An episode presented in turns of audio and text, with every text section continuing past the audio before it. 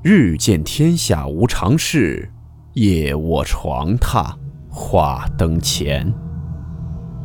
欢迎来到木鱼鬼话。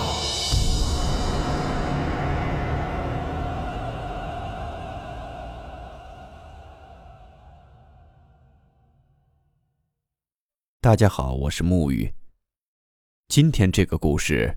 是我们一位叫做柚子天茶的听友为我们投稿分享的故事名称：剪纸的人。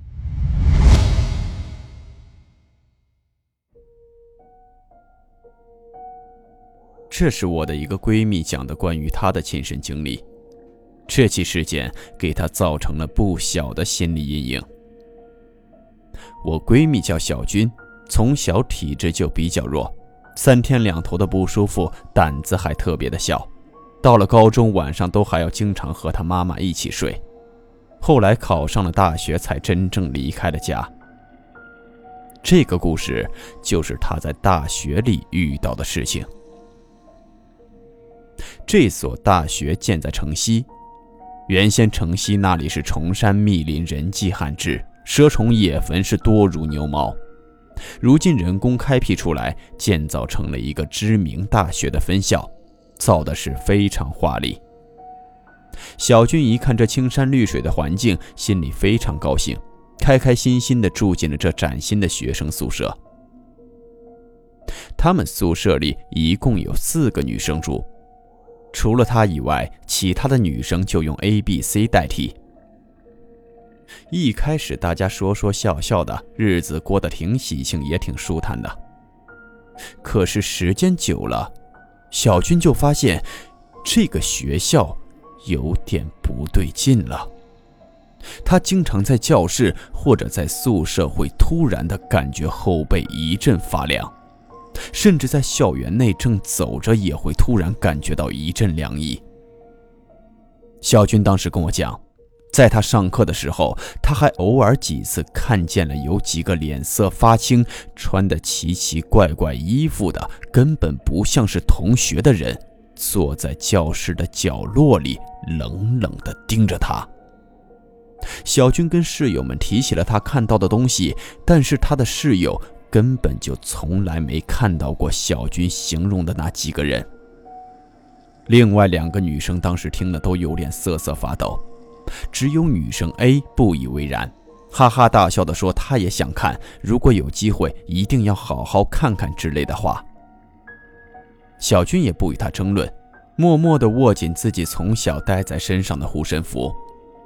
因为从小体质比较弱，小时候也有被惊着的经历，所以他的家人给他求了护身符，让他一直随身携带着。这件事发生的那一天。半夜，小军突然感觉肚子疼，想上厕所。他们的宿舍是没有独立的室内卫生间的，厕所是在走廊的尽头。一想到这深更半夜的要一个人走去走廊尽头的厕所，他顿时就决定，无论如何也要忍到天亮。就在忍着肚子痛翻来覆去的时候，他听到对面的寝室。有人开门出来了，他就想，这个时候从寝室出来，肯定是有人要去上厕所的。小俊赶紧从床上起来，卫生纸也顾不得扯了，直接一整卷拿着就跟了出去。到了走廊里，他望了望走在前面的那个女生，确实是对面寝室的同学，这也让他紧张的心情慢慢放松了下来。两人谁也没说话。一前一后进了厕所。那女生动作比较快，完事儿冲了厕所就往寝室走。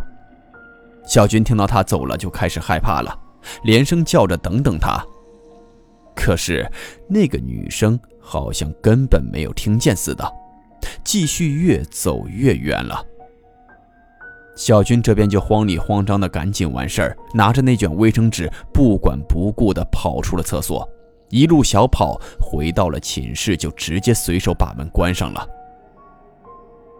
正当他气喘吁吁地躺在床上暗自庆幸的时候，他突然发现自己由于过度害怕，手上的那卷卫生纸不知道什么时候散开了，他只抓着卫生纸的一头，而另外一头则一直延伸到了地上，延到了寝室门底下，从门下就这样延伸了出去。小军想了想，算了，也不知道在什么地方掉的，明早再捡起来扔垃圾桶得了，便把那卫生纸往床下一扔，就翻身睡觉了。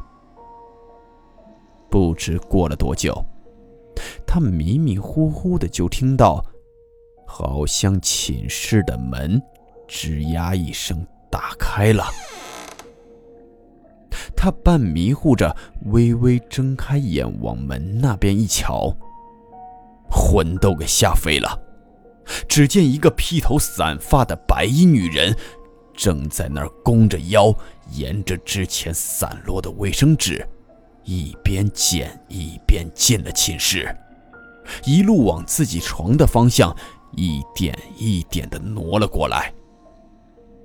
此时的小军已经面如死灰，六神无主了。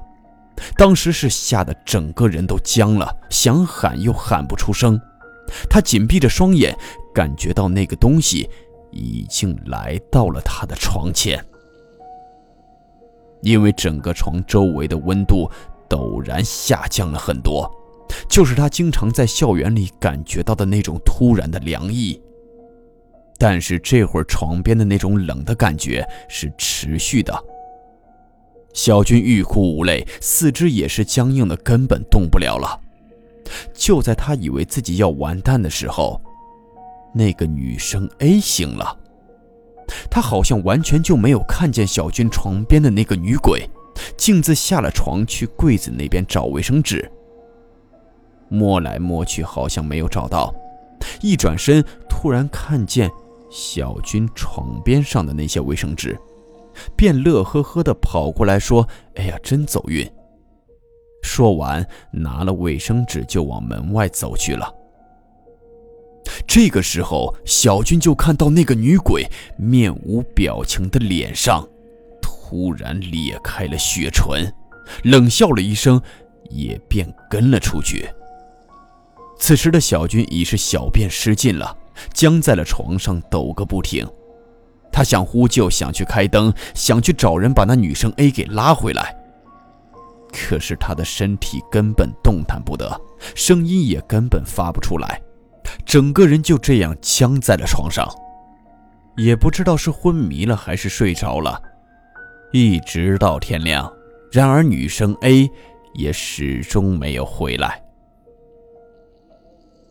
小军是被室友叫醒的，第一个发现女生 A 尸体的是去洗漱的同学，他倒在了地上，眼睛瞪得很大，嘴巴也大张着，一看就知道那个样子是被活活给吓死的。小军自那以后就直接请了长假，跟家里说明了情况，等平复了心情以后，也干脆退了学。第二年重新高考，考了一个离家很近的大学。这次不同的是，他跟学校申请了不再住校了，每天也都是回家睡觉的。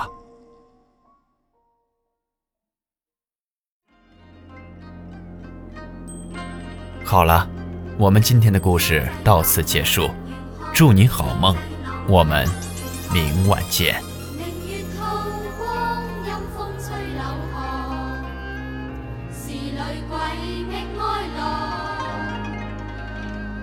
谁人愿爱凄厉鬼身？